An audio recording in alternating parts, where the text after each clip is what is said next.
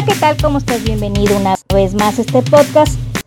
Soy Patricia Garza y hoy te voy a hablar de un tema muy importante que viene siendo el marketing emocional.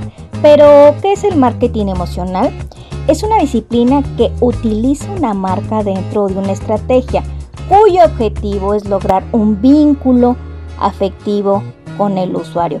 Pero antes de seguir con esto, déjame decirte que son las emociones, porque estas emociones es el motor que mueve la sociedad y que humaniza al ser humano. Existen estas emociones básicas como la tristeza, el enfado, la felicidad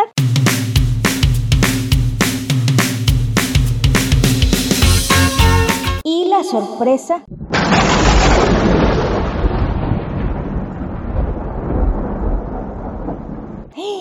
Y el miedo.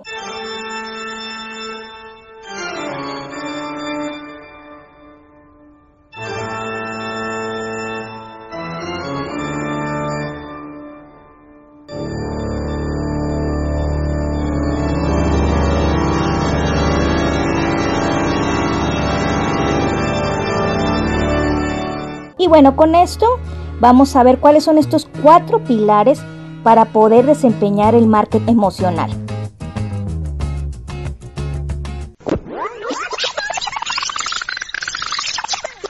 El primero de ellos, déjame decirte que viene siendo el vínculo afectivo entre la marca y el público. Número dos, la experiencia, las sensaciones y las emociones. Número tres, el love mark y cuatro, el marketing de contenido. Pero, ¿qué vienen siendo estos cuatro pilares? Bueno, dentro del vínculo afectivo marca-consumidor, aquí es bien importante que la comunicación es bidireccional. Eh, deben estar al mismo nivel de comunicación. Entre ellos, ser parte los usuarios de ser escuchados, de opinar sobre los productos, decir qué es lo que piensan, cómo se siente con el producto. Ahora, cuando hablamos del número 2 de las experiencias, sensaciones y emociones, aquí debe de marcar la diferencia con un contenido de valor. Y esto es bien importante que se debe de humanizar la marca. Y esto nos lleva al número 3, que el número 3 viene siendo low marca.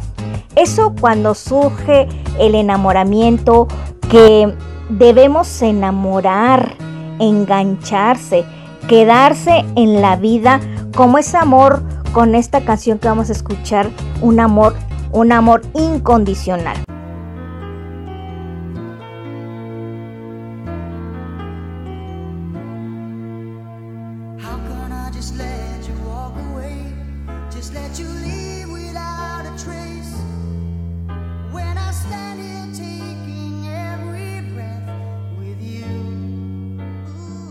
Y esto para evitar que llegue otro y lo enamore y se lo lleve.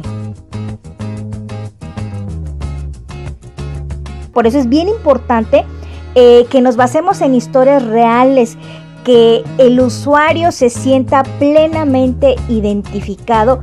¿Para qué? Para que se pueda quedar y se quede enganchado con nuestra marca y sea el promotor de esa marca.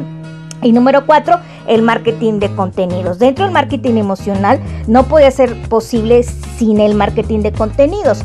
Y el marketing de contenidos, déjame decirte que te ayuda a entender qué es lo que quieren tus usuarios, cuáles son sus necesidades, cuál es tu público objetivo y cuál es tu target. Y para esto es bien importante que consideres las siguientes preguntas. Número uno, ¿cómo podemos implementarla? Más bien dicho, las preguntas que tú te tienes que hacer es precisamente cómo podemos implementar el marketing de emociones. Número uno, ¿cómo es mi audiencia? Pero no nada más estoy hablando de los datos de la audiencia, sino estoy hablando de qué es lo que le emociona, qué necesita, qué es lo que lo hace sonreír y sobre todo qué es lo que hace ser felices.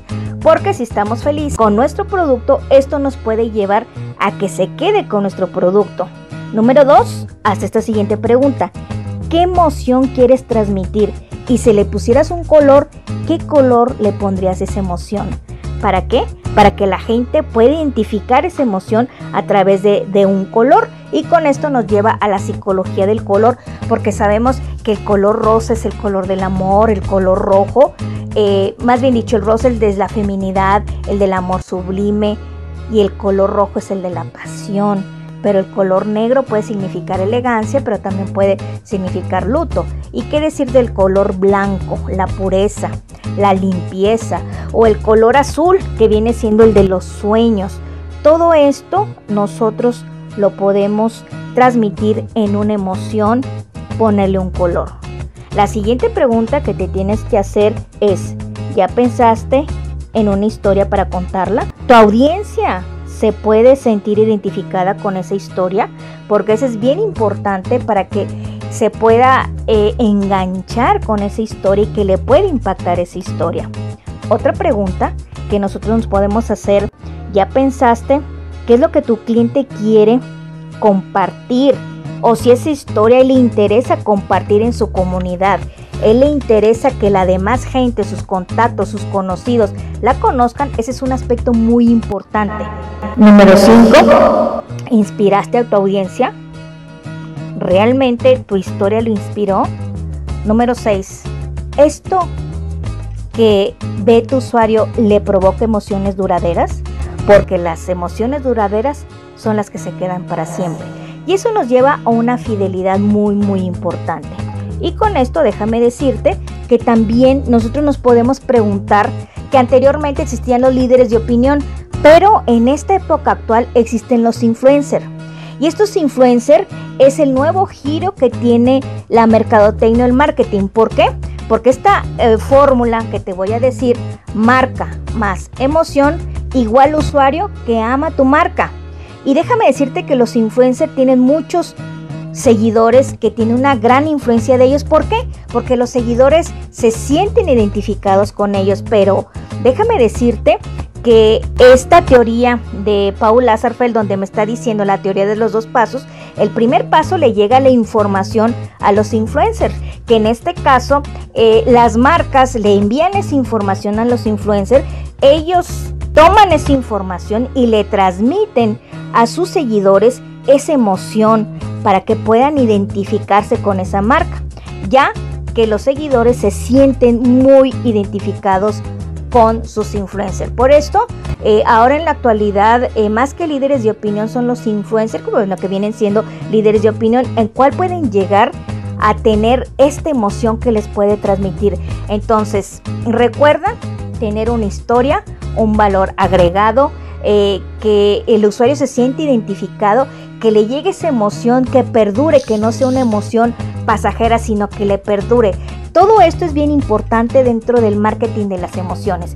Con esto yo te invito que el día que tú quieres hacer una publicidad para tu producto, para tu servicio y para que tu marca sea recordada, es muy importante que le llegues a las emociones. Y por lo general estas emociones pueden ser una emoción de sentimiento, de nostalgia, de tristeza, de alegría, de felicidad e incluso hasta de sorpresa. Y con esto quiero terminar con este anuncio que se hizo viral donde un padre eh, le habla a sus hijos para que pasen la Navidad con él y todos excusan que no pueden.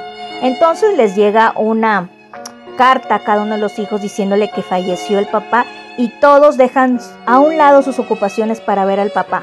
Cuando llegan a la casa vestidos de luto y entran a la casa y están viendo que la mesa está puesta y que el árbol de Navidad está puesto y se asoma el papá. El papá tuvo que llegar a esto para que sus hijos fueran con él y volverse a reunir en familia.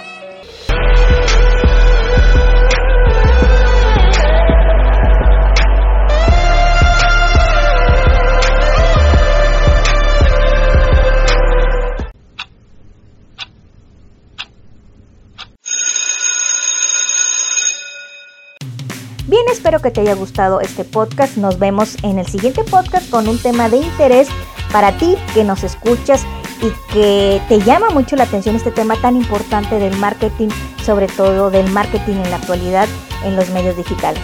Nos vemos hasta el próximo podcast. Hasta pronto. Bye.